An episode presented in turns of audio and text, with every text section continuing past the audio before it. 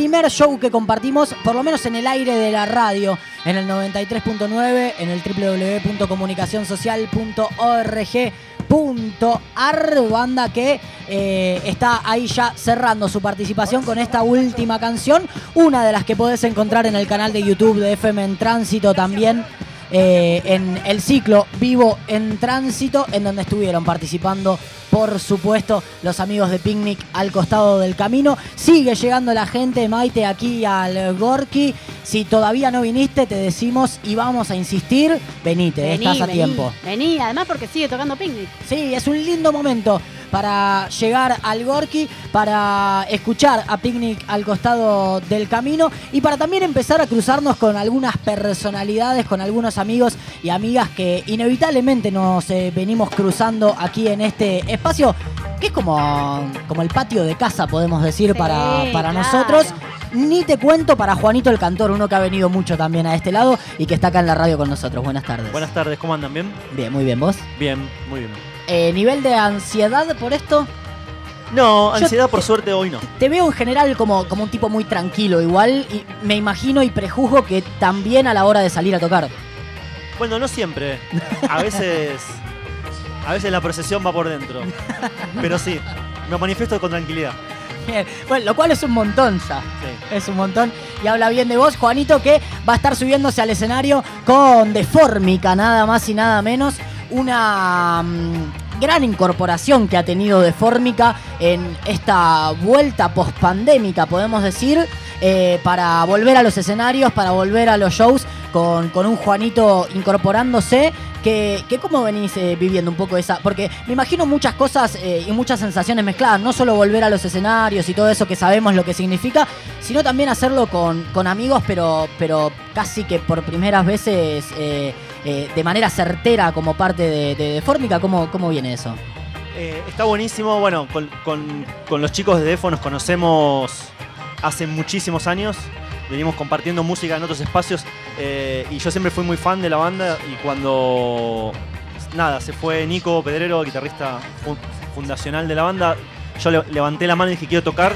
y eso fue en pleno 2020. Anótenme, Ya. O sea, Sí, muy atinado. Me, me recibieron en la banda cuando todavía no podíamos ni encontrarnos. O sea, me mandaron temas y yo empecé a sacarlos desde mi casa. Y cuando pudimos empezar a, a ensayar, a mitad de, de 2020, arrancamos ahí. Este, y acá estamos, pasándola muy bien.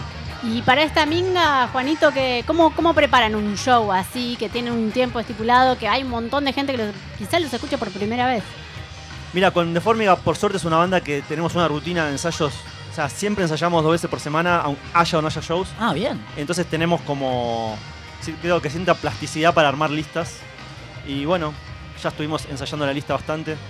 Va a sonar muy zarpado. Pará, y quiero preguntarte un poco por lo musical porque pienso en dos eh, ensayos por semana religiosamente y en la música que hace de Fórmica me imagino grandes momentos de, de cuelgue y flayada tocando armonías raras, ¿no? ¿Pasa un poco eso?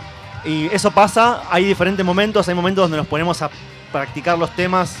Eh, a veces hay una sensación de que en Deformica hay mucho momento de improvisación, hay co- cosas improvisadas, pero hay mucha composición sobre Sí. todo. Hay, eh, eh, y cuando estamos en el, en, en el momento más de componer o de arreglar, sí, son horas de estar quizás con un fragmento muy cortito del tema, buscándole los arreglos a cada parte y es igual es, es algo que disfrutamos mucho. Y arriba del escenario hay un poco de esa improvisación, digamos, se, permite un poco eso. siempre, siempre hay. Este, pero hay mucho más también o sea, de lo que parece de decisiones muy certeras de, de arreglos y cosas muy estipuladas Y también. fuera del aire, Juanito, hablábamos un poco de los que eran las primeras mingas. ¿Qué recuerdo tenés de esas, de esas mingas que participaste en un montón? Sí, y bueno, siempre es un espacio espectacular para mí. Desde la primera que me acuerdo, creo que fue en la Plaza de los Españoles, que tocó Shambhala en su momento. Sí. No sé qué año haber sido eso, pero estuvo. Siempre para mí fue, digamos, tanto como músico tocando, oyendo, un espacio de disfrute, de encontrarme con, con los amigos, con los vecinos. Este, y, y la verdad que sigo sintiendo la misma vibra hoy, así que me parece que está buenísimo. Hay algo, me parece, fundamental de, de- de la Minga como ese espacio cultural de, de generar, ¿no? Me parece de, de preocuparse, digo, por generar ese encuentro también entre las personas, entre los actores y las actrices de, de la cultura del barrio del oeste, que, que inevitablemente está presente hoy y que ha estado presente siempre, ¿no? Sí, no, y aparte otra cosa que vale destacar es que hablas con cualquier persona de, de- de- la música, por lo menos de- de- del rubro, y todos conocen la Minga Mirá. como un evento al que está buenísimo ir. O sea, se ha corrido esa bola también. Bueno, un Juanito el Cantor que, eh, lo hablábamos un poco fuera del aire, ha participado con un montón de sus proyectos, con Antú, con, eh, ayúdame, con, Con Doña María, Doña María. Juanito Cantor, bueno, ahora con Defo.